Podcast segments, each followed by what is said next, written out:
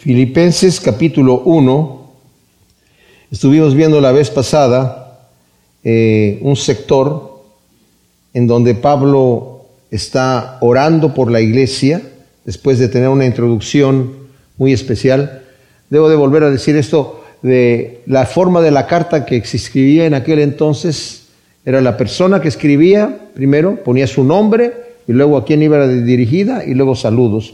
Pablo utiliza la forma normal de la carta para aprovechar hablar del Señor desde el principio. Y una de las cosas que hacían en estas cartas es que la gente le daba gracias a sus dioses por el bienestar de, la gente y Pablo aprovecha para darle gracias al Dios vivo por los filipenses y hace una oración, Pablo, de intercesión eh, del versículo 3 al versículo 8 es una oración de gratitud por los filipenses, de la obra que el Señor está haciendo en ellos. Es algo bien interesante porque uno de los puntos principales que menciona es que la obra que el Señor ha empezado la va a llevar al final, a su, final. Eh, nosotros a veces nos podemos poner un poco un tanto nerviosos por el tema de sabemos nuestras limitaciones. Estábamos estudiando en la iglesia en la mañana en inglés las bienaventuranzas. Y todo el sermón del monte, cuando los leemos, podemos pensar, pues nadie puede cumplir esas cosas. Absolutamente nadie. Porque no es un código moral, es, es la manera que un cristiano debe de vivir. Y, y cuando pensamos nosotros en nuestra capacidad de presentarnos delante del Señor sin mancha y sin arruga, decimos, Señor, pues ¿cómo voy a llegar yo a esa condición? Pero el Señor lo va a hacer. No somos nosotros. Lo único que debemos hacer es tener hambre y sed de justicia, dejarnos en las manos del Señor, estar con un corazón contrito y humillado y paso a paso, día por día, minuto tras minuto y hora tras hora, andar buscando la voluntad de Dios. Y cuando fallamos y cuando caemos, nos levantamos y seguimos adelante. ¿Ok? Entonces, el punto aquí que el Señor está mostrándonos en Filipenses, a través del apóstol Pablo, Pablo agradece a esta iglesia porque es una de las, si no es la iglesia más querida de él, es una de sus favoritas, por el amor que se tenían. Ya hablamos de que había una coinonía muy fuerte con el apóstol Pablo. El apóstol Pablo sufrió allí en Filipos, como lo vimos ya en Hechos capítulo 16, pero también dejó a una iglesia que iba a ser perseguida. Y Pablo habla de las tribulaciones que están teniendo juntos por esta persecución que está yendo. Ahora, Pablo está escribiendo esta carta desde Roma. Fundó la iglesia en Filipos en su segundo viaje misionero, pero después regresó otra vez a Antioquía, su iglesia que estaba en Antioquía, y de ahí en su tercer viaje misionero pasó nuevamente por Filipos a felicitarlos y una iglesia pequeña que había dejado ahí ya habría crecido y ya había eh, ancianos, estableció ancianos, estableció eh, obispos y, de regreso volvió otra vez, cuando llegó a Corinto, regresó otra vez por tierra y volvió a estar con esta iglesia y ahora va rumbo a Roma, ¿verdad? Y desde Roma, una vez que sabemos que lo tomaron preso allí en Jerusalén y de allí... Eh, Pablo apeló a César por unas situaciones que hubo, unos complots que hubo para, para querer matar al apóstol Pablo y como Pablo era un ciudadano romano, apeló a César y ahora lo que le está esperando mientras está en Roma es tener un encuentro personal con el emperador. ¿verdad? Y Pablo está contento. Los filipenses a veces me imagino que estaban preocupados. Nuestro líder lo apresaron y el Evangelio ahora no se va a poder predicar, pero Pablo le dice, no, no se preocupen. Las cosas que el Señor ha estado usando, el plan de Dios es maravilloso. No va conforme a lo que nosotros creemos. Es mejor lo que está sucediendo. Porque ahora, en Roma dice, yo estoy en la cárcel, pero no en una cárcel, no en un calabozo, estoy en un arresto domiciliario, hay una casa alquilada en donde estoy y tengo libertades de hablar con los que yo quiera y tengo la posibilidad de decir lo que yo quiera y me vienen a visitar amigos y yo empiezo y estoy encadenado a un soldado y, le estoy hablando con mi amigo, vamos a orar al Señor, mira las cosas grandes que el Señor está haciendo, el Señor me puso aquí en esta casa en donde tengo la oportunidad de hablarle a este soldado que está aquí presente y al que se fue hace rato y al que va a venir después.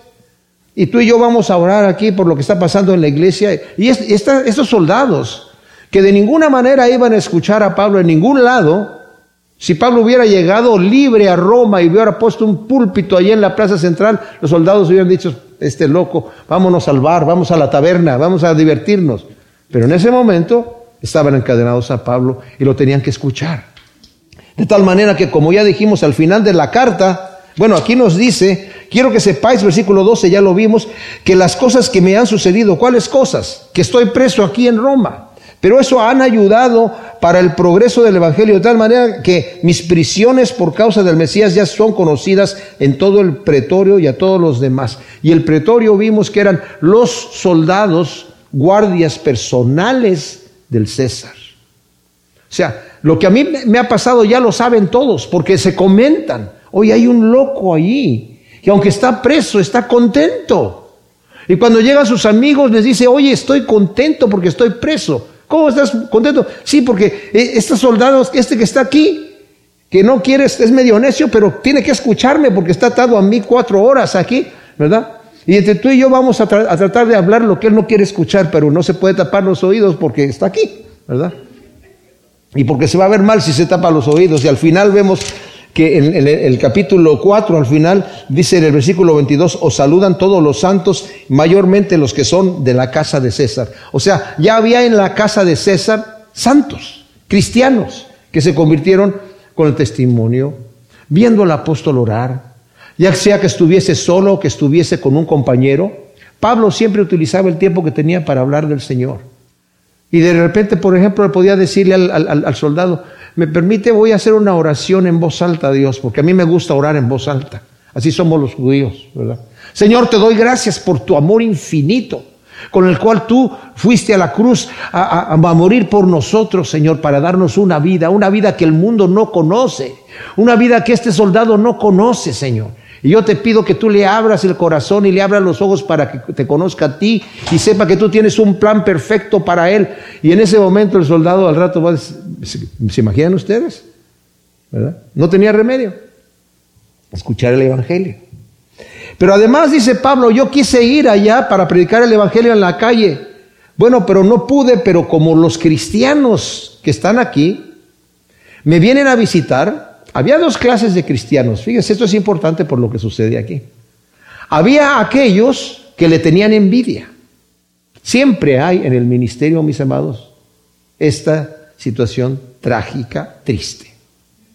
Y hay pastores que utilizan el púlpito para solamente hablar en contra de otros ministerios. Yo no entiendo ese tipo de ministerio, ¿verdad? De criticar. Pero Pablo dice, el hecho de que yo estoy preso y me han venido a visitar aquí los cristianos de Roma y me encuentran feliz y contento y les digo, no, yo estoy contento porque yo no me imaginaba el plan que Dios tenía. Yo no me imaginaba que Dios quería que el Evangelio entrara a la casa de César. Y no hay otra manera en la que pudo haber entrado más que de esta manera. Y ahora entiendo, como dice el versículo 16, yo estoy puesto aquí. ¿Quién lo puso? El Señor. Yo estoy puesto aquí por causa de Dios. De manera que los demás cristianos que eh, eh, eh, están aquí han tomado valor para decir, oye, mira, Pablo está predicando en la cárcel y sin ningún temor y sin ninguna... Vamos a salir afuera y nosotros seguimos predicando también y empezaron a predicar el Evangelio. Pero dice justamente, unos lo hacen por amor, reconociendo que yo estoy puesto aquí para el defensa del Evangelio, pero otros lo hacen por envidia y rivalidad. Unos de buena voluntad, pero los otros predican al Mesías por rivalidad egoísta, no sinceramente pensando añadir aflicción a mis prisiones. O sea, ellos quisieran poder apretarme las cadenas y decir, aquí te quedas preso, Pablo. Porque había gente que aborrecía al apóstol Pablo. Porque hay gente que aborrece cuando una persona tiene éxito. Hay gente que no está eh, hay ministerios que no están tan interesados en que Cristo sea predicado, sino que ellos sean los que lo están predicando. No es tanto cuánta gente se convierte, sino a cuánta gente se convirtió con mi mensaje, con mi predicación. Porque quiero que la gente llegue y me dé una palmadita y me diga, qué buen mensaje, mira cuánta, hice una campaña de evangelismo y tantos se convirtieron, ah, gloria a Dios, sí, pero aquel hizo una campaña de evangelismo y se convirtieron muchos más. Y hay como esa envidia, como la envidia de Saúl. Saúl mató a sus miles. ¿De quiénes? De los enemigos. Sí, pero David a sus diez miles, en vez de decir, qué buen muchacho, va a salir mejor que yo. ¿Cómo que mató diez mil? Está diciendo, le están dando más gloria a David que a mí. Y eso sucede, mis amados, en el púlpito. Y eso le estaba pasando a Pablo. Ahora, ¿Pablo está preocupado por eso? ¿Ustedes creen que Pablo va a decir y va a empezar a hablar? Esos que tienen envidia, no les hagan caso. Bueno, el Señor ya les va a dar su merecido. No, Pablo, todo su objetivo de Pablo era que el Evangelio fuera predicado. Dice, y me gozo en eso, que se está predicando el Evangelio. Ojo, lo dije la vez pasada y lo tengo que recalcar. No era que estaba predicándose otro Evangelio, porque eso Pablo lo ataca tenazmente en Gálatas. Dice, me, estoy totalmente anonadado que ustedes ya se hayan dado la vuelta y se hayan vuelto a otro evangelio, del que han escuchado, del que yo les prediqué.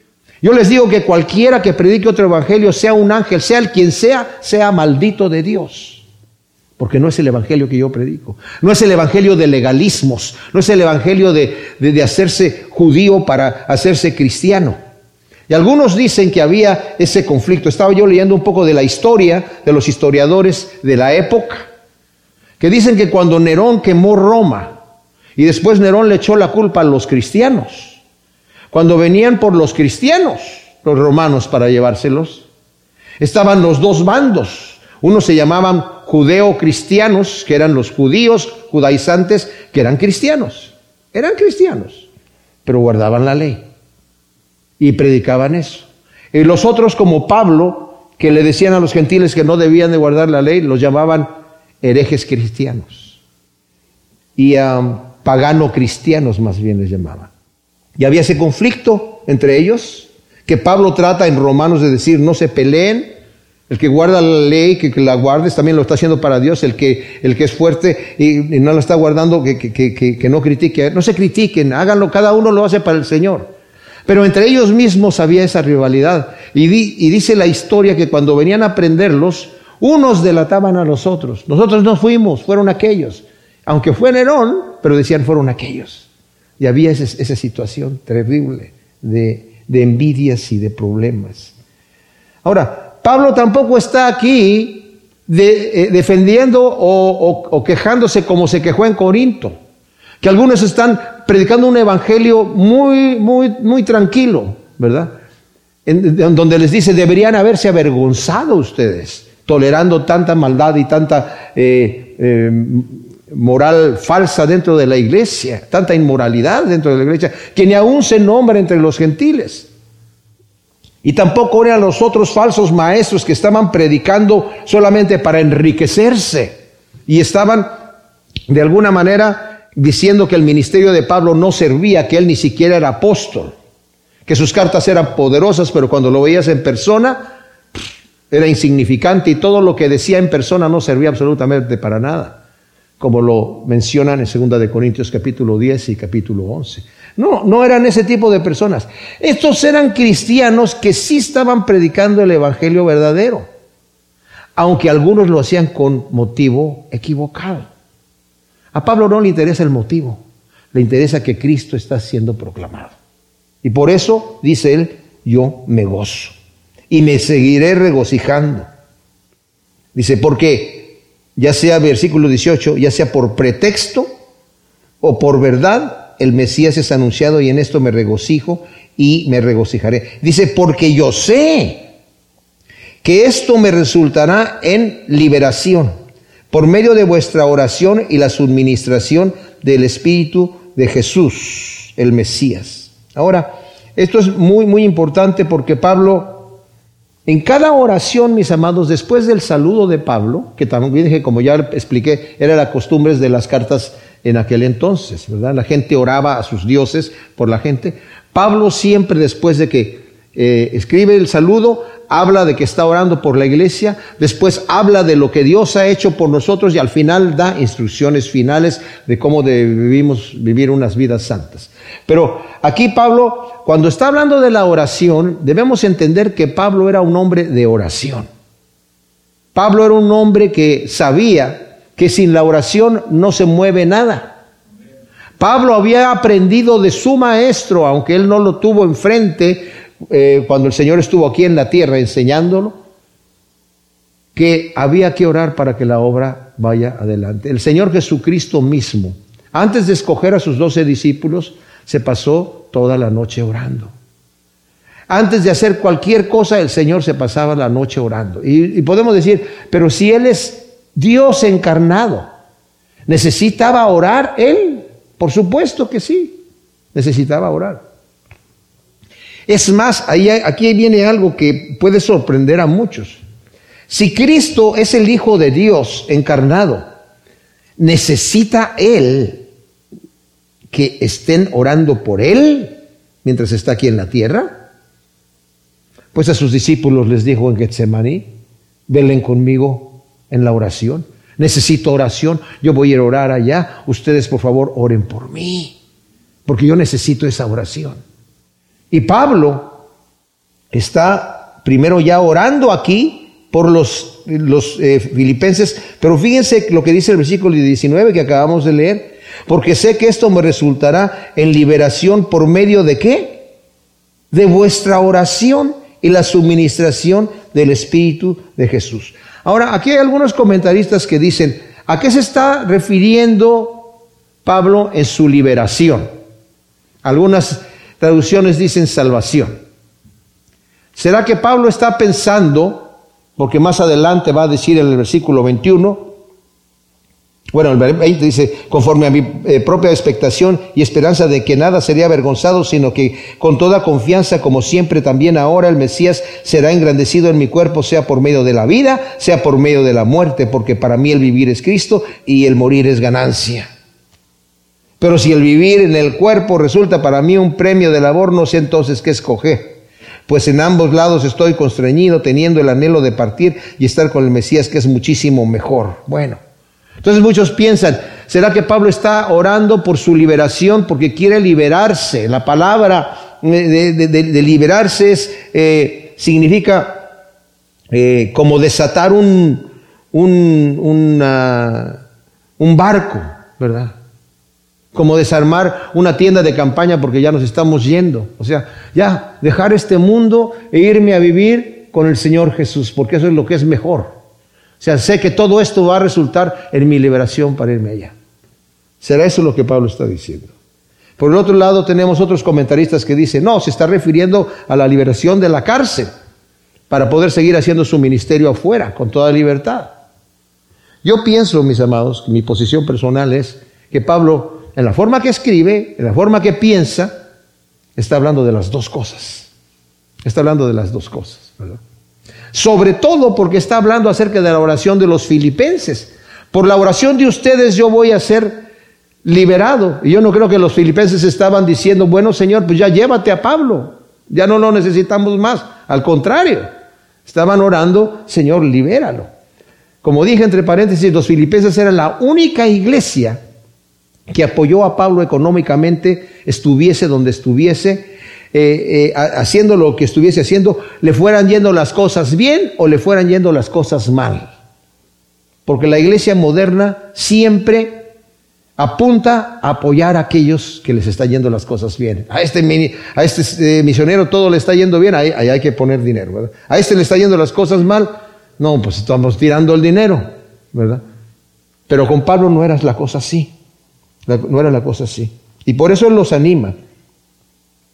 Entonces, eh, como dije, algunos creen que Pablo está citando aquí la cita de Job 3, 13, 16, refiriéndose a su muerte y su encuentro con Cristo, porque está hablando eh, Job de que su cuerpo se va a deshacer y va a estar con el Señor, ¿verdad? Y en la versión Septuaginta en griego está casi literalmente citando eso que está allí, y por eso dicen que se está refiriendo a eso.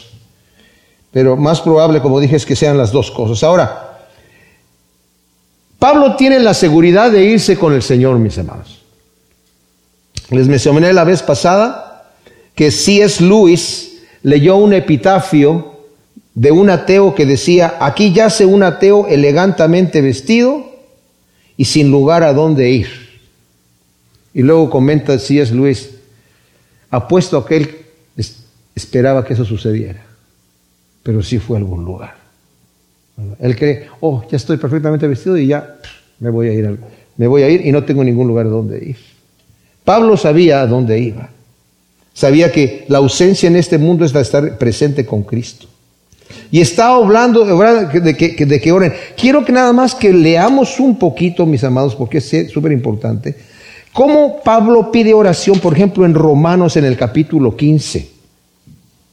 En el versículo 30 em, dice, os ruego por nuestro Señor Jesús el Mesías y por el amor del Espíritu que me ayudéis en las oraciones por mí ante Dios, para que sea librado de los que son desobedientes en Judea y que mi servicio en Jerusalén sea aceptable para los santos, o sea, en la entrega de la ofrenda que llevaba, a fin de que llegue a vosotros con gozo por la voluntad de Dios y tenga un tiempo de descanso con vosotros. Y el Dios y paz sea con todos vosotros. Amén. Esto se los está diciendo a los romanos.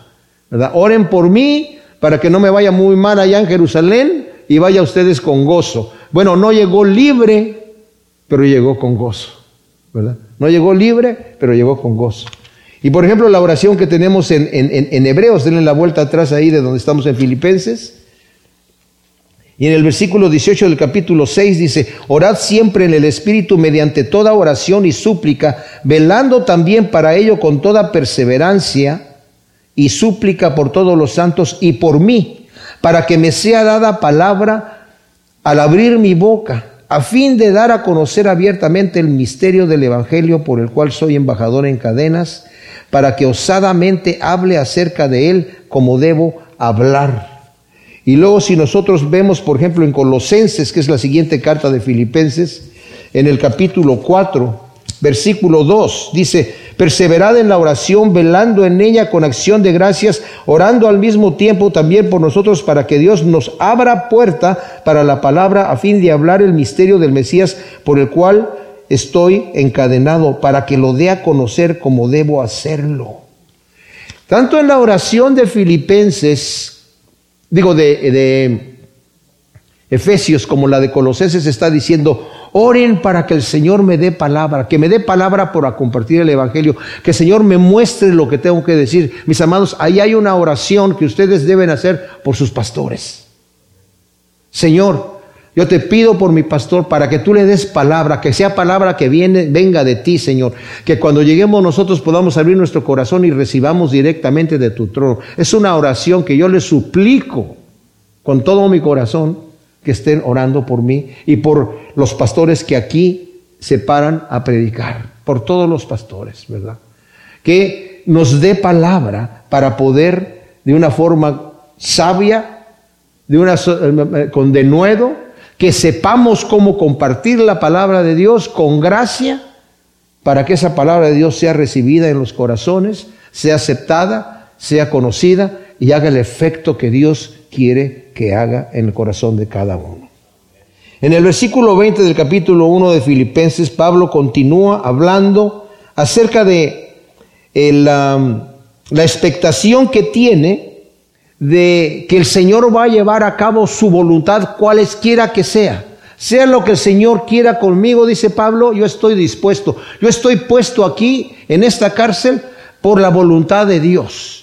El Señor dijo, esos soldados jamás van a ir a escuchar a Pablo, así que yo les voy a llevar el predicador a ellos, a un lugar en donde no, no, no, lo, no lo van a poder evitar, lo van a tener que escuchar.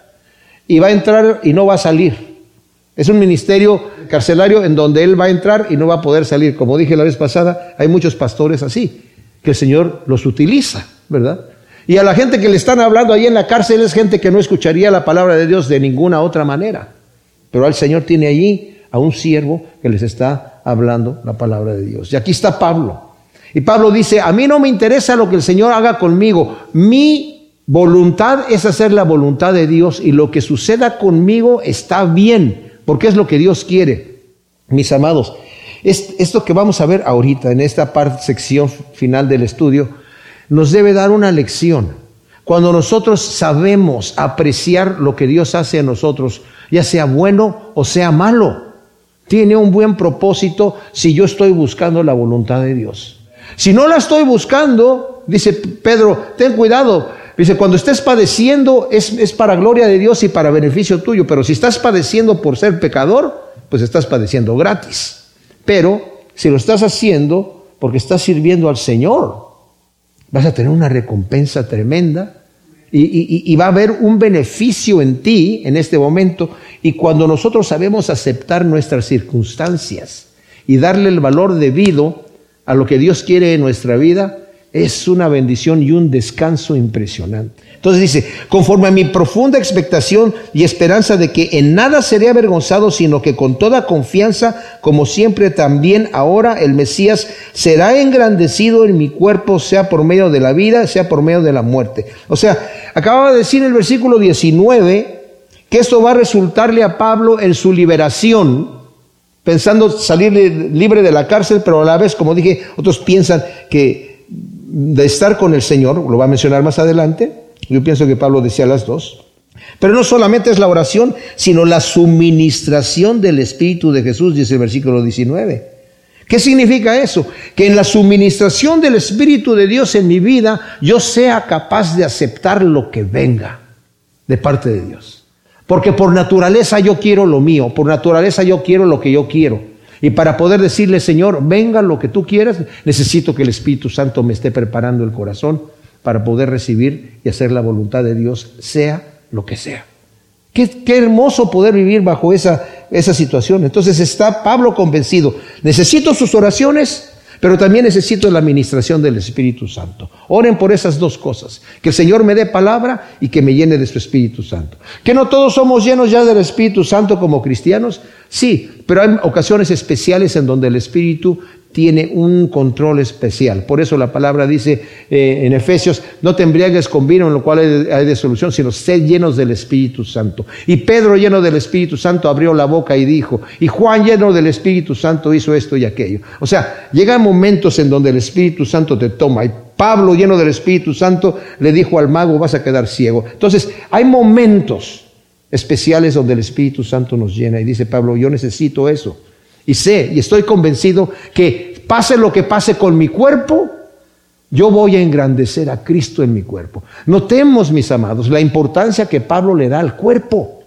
¿Qué hacemos con nuestro cuerpo? Nuestro cuerpo no nos pertenece. Se lo dijo a los Corintios en el capítulo 6, de Primera de Corintios. Nuestro cuerpo no, le, no nos pertenece a nosotros mismos. Le pertenece al Señor. Debemos honrar al Señor en nuestro cuerpo. Y por eso dice, porque para mí el vivir es el Mesías y el morir es ganancia. O sea, el ardiente deseo de Pablo, la expectación, la palabra es apocaradoquía, de que Cristo sea glorificado en su cuerpo y que no, él en nada va a ser avergonzado.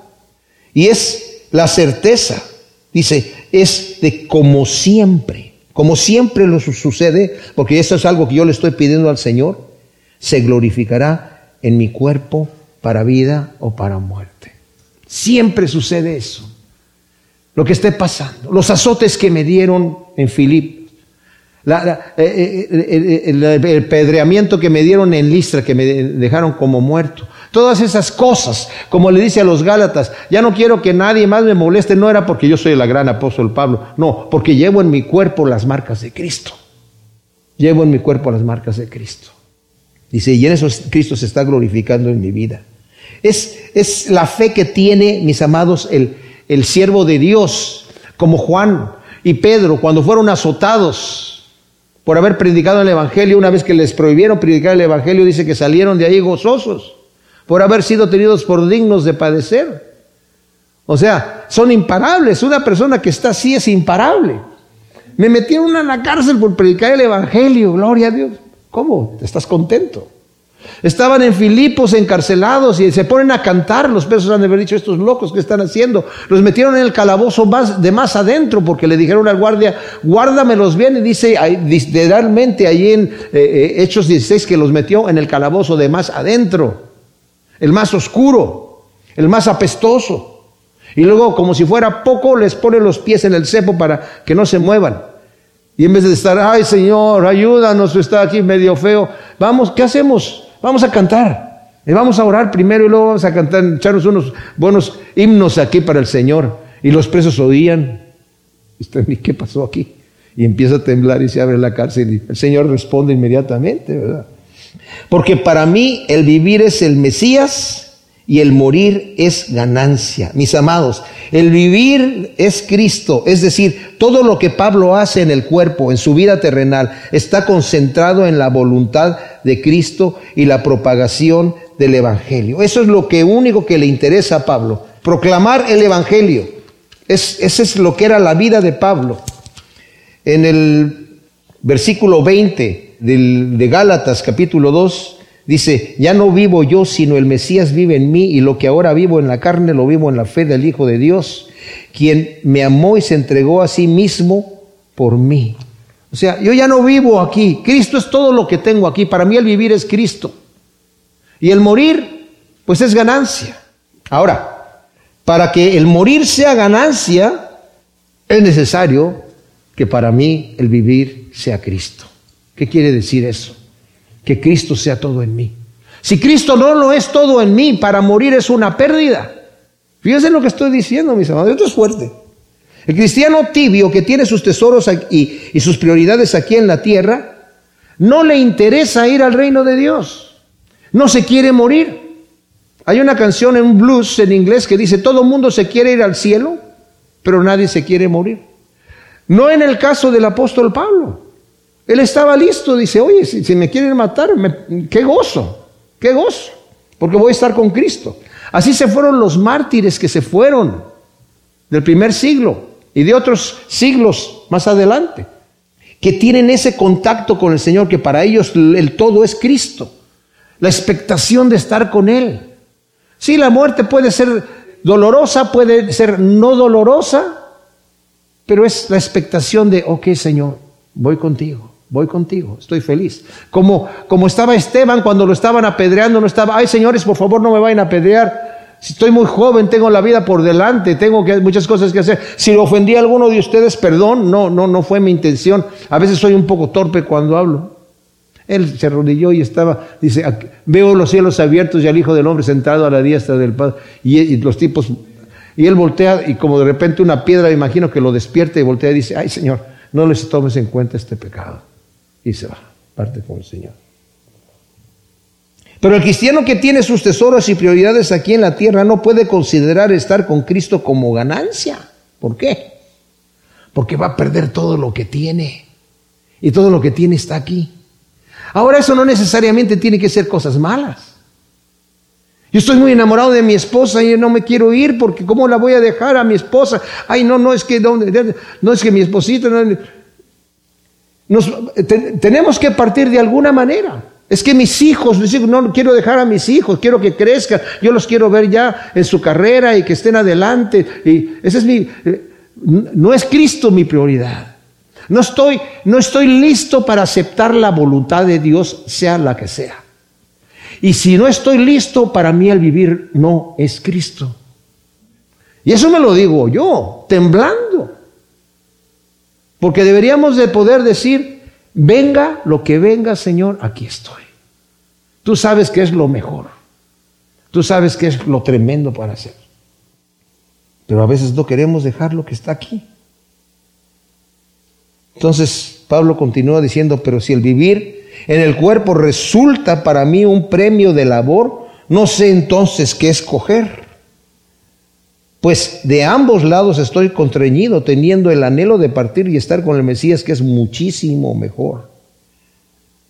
Pero quedarme en la carne es más necesario para vosotros. Ahora, Pablo aquí, mis amados, mientras que está en el cuerpo sirviendo a su maestro, sabe que el servicio y aún los padecimientos por causa de Cristo serán para él un mayor premio de su labor. En 2 de Corintios 4, 17 dice que los padecimientos que nosotros padecemos aquí no se pueden comparar con el peso de gloria que tenemos allá. Y Pedro, Pablo era consciente, yo estoy sirviendo al Mesías y tengo una recompensa. Al final, cuando ya está a punto de morir, le dice a Timoteo, He corrido la carrera, he peleado la batalla y he guardado la fe. Por lo demás está preparada para mí la corona de justicia que Cristo fielmente me la va a dar, y no solamente a mí, sino a todos aquellos que aman, esperan su regreso.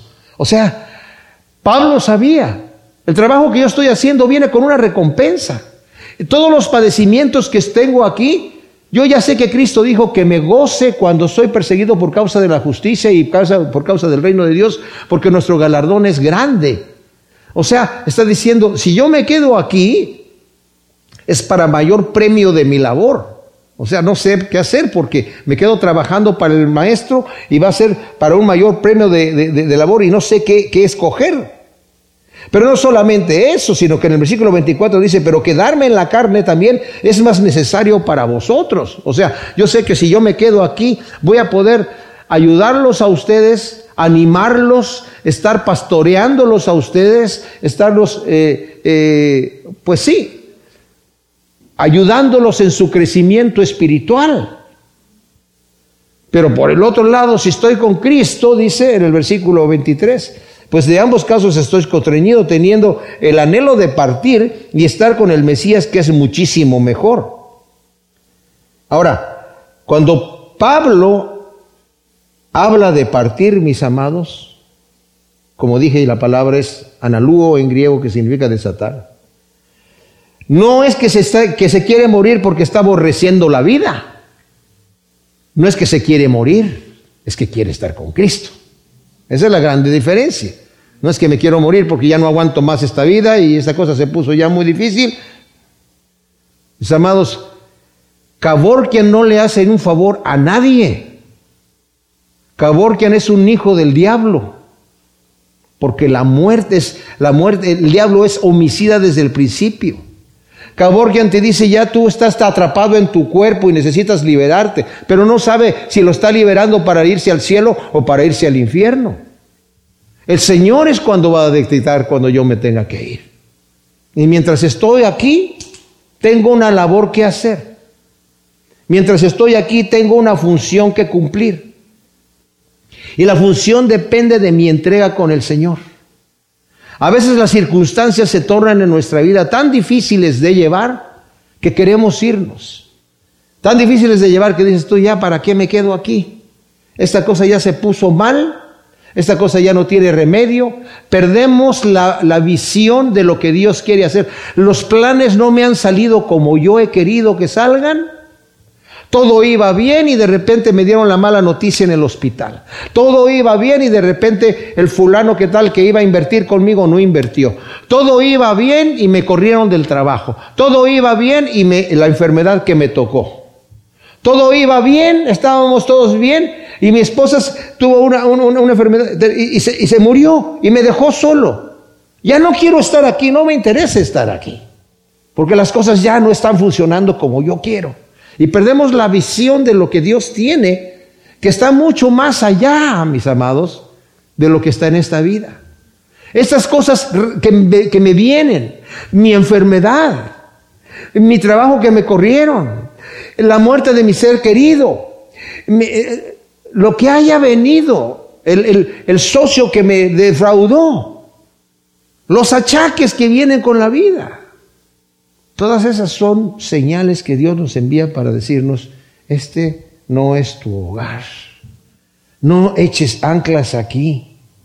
No te hagas un plan de decir, esta es mi vida, cuando yo logre todas estas cosas, voy a estar feliz y contento y entonces me voy a tomar una píldora para vivir para siempre y vamos a estar felices. Y ojalá que yo pudiera estar aquí todo este tiempo porque ya la tengo hecha. El Señor se va a encargar de deshacerla cuando la tengamos hecha. Porque el Señor no quiere que nosotros hagamos nuestro tesoro aquí en la tierra, ni quiere que echemos las anclas aquí en la tierra. Nos duele a nosotros porque va en contra de nuestro orgullo, va en contra de nuestros planes, va en contra de lo que nosotros queremos. No queremos que el Señor señoree sobre nosotros. Se oye muy fuerte. Miren, esto me lo estoy platicando, me lo estoy predicando a mí, duramente, ¿verdad? Pero necesitamos, mis amados, decir, ok, Señor, yo suelto. Yo un día me puse a pensar, yo amo mucho a mi esposa y a mis hijos. Y un día me puse a pensar, orando delante del Señor. Bueno, uno de los dos se va a tener que ir primero. ¡Wow! y lo hablé con mi esposa. Oye, esto, esta, esta, esta idea no me gusta, ¿verdad? Ojalá que nos fuéramos los dos juntos ahí, en, un, en un viaje que, que vayamos de, de, misiones, se estrella el avión y aleluya, nos vamos los dos juntos, ¿verdad? Y hasta un día nuestros hijos estuvieron comentando, a ver, ¿qué, ¿cuál sería mejor que se fuera primero? Dice, pues a lo mejor conviene que se vaya ella, eh, eh, este, que se vaya él, porque si se va ella, él no va a saber nada que hacer, se va a quedar como loco, ¿verdad? Y luego yo orando con el Señor dije yo, oye, si se va mi esposa primero, ¿qué voy a hacer? No, ¿cómo que se va a irse primero? No, pero yo no la quiero tampoco dejar sola. Y créanme que pasé una noche en un tormento terrible, hasta que el Señor me dijo, ¿qué te pasa? ¿No me tienes confianza? ¿No crees que yo puedo tomar las cosas y tener control? ¿No crees que yo en lo que suceda va a funcionar para tu beneficio o para el beneficio de ella? Pase lo que pase.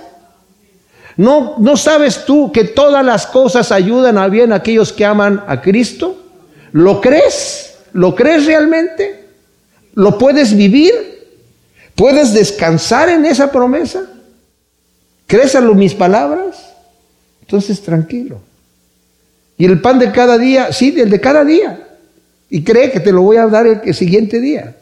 No te preocupes por el día de mañana. Señor, pero es que el día de mañana, que no te preocupes. ¿Me, crees a lo que te estoy diciendo? Busca primeramente el reino de Dios y su justicia, pero no digas, sí, Señor, es que lo, voy a buscar, pero mañana porque ahorita estoy ocupado en esta situación. Mira, tú sabes que tengo que hacer esto, si no, no se va a producir el evento que, que necesito y el fruto que necesito. Y mañana busco el reino de Dios, el Señor dice, no. Mañana es el día del diablo. Tiene que ser hoy mientras se dice, hoy dice la palabra de Dios. Entonces dice Pablo en el versículo 25, y persuadido de esto estoy, que permaneceré y continuaré ayudándoos a todos vosotros para que vuestro gozo y progreso de la fe, fíjense, voy a permanecer con vosotros para vuestro progreso y gozo de la fe, a fin de que vuestra satisfacción en Jesús el Mesías abunde a causa mía por mi presencia otra vez con vosotros. Wow, dos cosas, dos cosas aquí este, especiales. Pablo dice, estoy persuadido de que voy a quedarme más tiempo en la carne hasta que el Señor diga, ¿para qué? Para vuestro progreso y gozo en la fe. ¿Por qué todavía estoy aquí? Para vuestro progreso y gozo en la fe. ¿Por qué estás todavía tú aquí? Para mi progreso y mi gozo en la fe. Wow. Pero yo no hago muchas cosas, no importa. Y qué especial notar que el apóstol sabe que su sola presencia, cuando dice en el versículo 26, a fin de que vuestra satisfacción en Jesús el Mesías abunde a causa mía por mi presencia otra vez con vosotros. No por lo que yo les voy a decir, no por los estudios bíblicos que van a recibir, simplemente porque voy a estar con ustedes. Y por el, el puro hecho de que yo estoy allí, tu presencia no tenemos que decir nada. siento el, Espíritu del Señor. A veces mi esposa y yo, como manejamos mucho para venir acá a la iglesia, vamos en nuestro camino en un hermoso silencio. Nos tenemos que estar platicando para, tener una relación. En ese hermoso silencio que hay, la pura presencia siento que el Espíritu de Dios me está ministrando. Y es lo que Pablo dice, con mi pura presencia estar con ustedes. La satisfacción en Jesús el Mesías va a estar allí. Hay una satisfacción que Cristo trae por de aquellos que son cristianos y están en nuestra presencia. A veces cuando tenemos seres queridos que no hemos visto, que son cristianos, ¿verdad? Amigos cristianos, y de repente estamos allí y nos saludamos y todo, y de repente ya no hay palabras que decir, pero por la pura presencia estamos glorificando al Señor. Hay un ejemplo de una viuda que el pastor Alistair Begg menciona en el año 71, allá donde él ministraba en Escocia una pareja ya mayor, se murió el marido que ya estaba, eh, eh, ya no trabajaba, ya estaba jubilado, y dejó sola a la, a la señora. Y él fue pues a hablar con ella. Los primeros días eran muy duros por la pérdida del marido, ¿verdad? Y le dice, ah, yo ya me quiero ir de aquí, dice la señora. Ya, soy una mujer vieja, ya, este, ya, ya estoy sola, ya, ya, mejor me voy de aquí, ya, ya, ya, ya, ya me voy. Y él le decía, doña Laura, usted no se puede ir. ¿Por qué? Porque usted está aquí para mi satisfacción y mi gozo. Usted está aquí para mi progreso y gozo en la fe. Y usted está aquí para el progreso y gozo en la fe de todos aquellos con los que de repente está, con los que se roza, para el progreso y gozo en la fe. Usted se va cuando el Señor se lo lleve. Pero mientras tanto está aquí para el progreso y gozo en la fe de todos aquellos con los que tú tienes contacto. ¿Para qué estamos aquí, mis amados? Para el progreso y gozo en la fe los unos de los otros. Y cuando el Señor diga, se terminó la labor, ahí se termina la labor, pero no se termina antes. Y no le preguntemos al Señor, ah, y dice el pastor Alistair, si los pudiera yo llevar ahora ahí, esa señora no está triste, esa señora le sirve una taza de té y está feliz de que estén allí, porque sabe que está para el progreso y gozo de la fe de aquella persona que está allí enfrente. Y ya sabe, estoy aquí hasta que el Señor diga. Y no pensemos, es que yo ya no, ¿ya qué hago? Yo no sé hacer nada. Tú estás aquí para el progreso y gozo de la fe de aquellos que están contigo. Gracias Señor, te damos por tu palabra. Ciertamente te pedimos que tú siembres todas estas cosas tremendas, Señor, en nuestro corazón, para que también den su fruto, Señor, a ciento por uno, en el nombre de Cristo Jesús. Amén.